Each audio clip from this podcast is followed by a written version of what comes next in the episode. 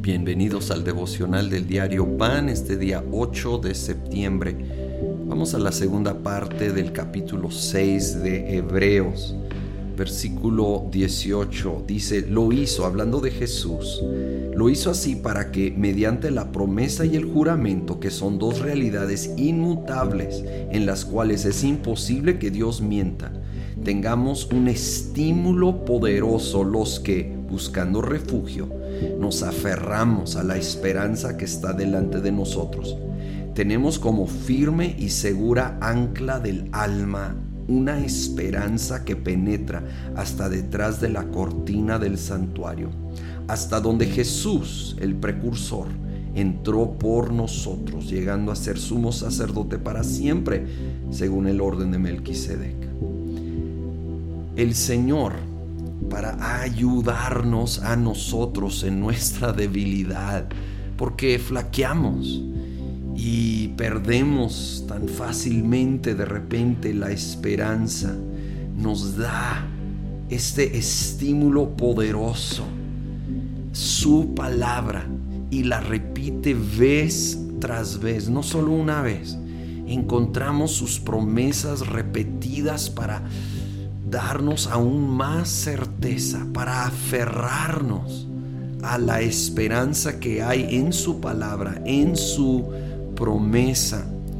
Y no solo en su promesa, porque aquí dice que tenemos esa, eh, eh, este firme y segura ancla del alma, una esperanza que penetra hasta detrás de la cortina del santuario. ¿De qué está hablando? La cortina del santuario era lo que dividía, dividía el lugar santo del lugar santísimo, primero en el tabernáculo y luego en el templo dividía al ser humano de la presencia de Dios para acabar, para decirlo en, pocas palabras. Y Jesucristo penetró hasta ahí siendo ser humano, hijo de hombre. Sin embargo, Él también era y es hijo de Dios. Y sabemos que cuando murió se rasgó esa cortina y se abrió el camino a su presencia. Entonces Él aparte de darnos su palabra, nos da su presencia. Hay acceso a su presencia detrás de esa cortina que ya no existe, porque ya no hay barrera entre nosotros y Dios, porque Jesucristo abrió el camino.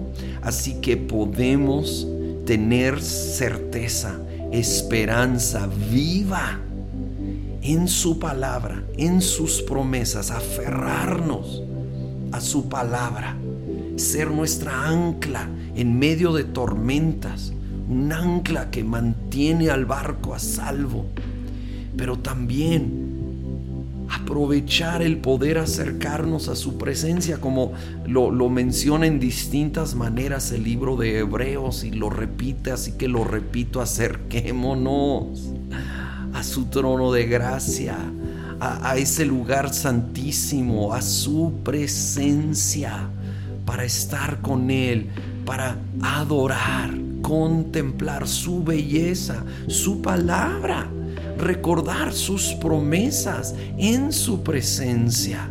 Es algo poderoso que nos va a ayudar a estimular a seguir esperando en medio de tiempos turbulentos, tiempos tormentosos y estar firmes, seguros, confiados en Él.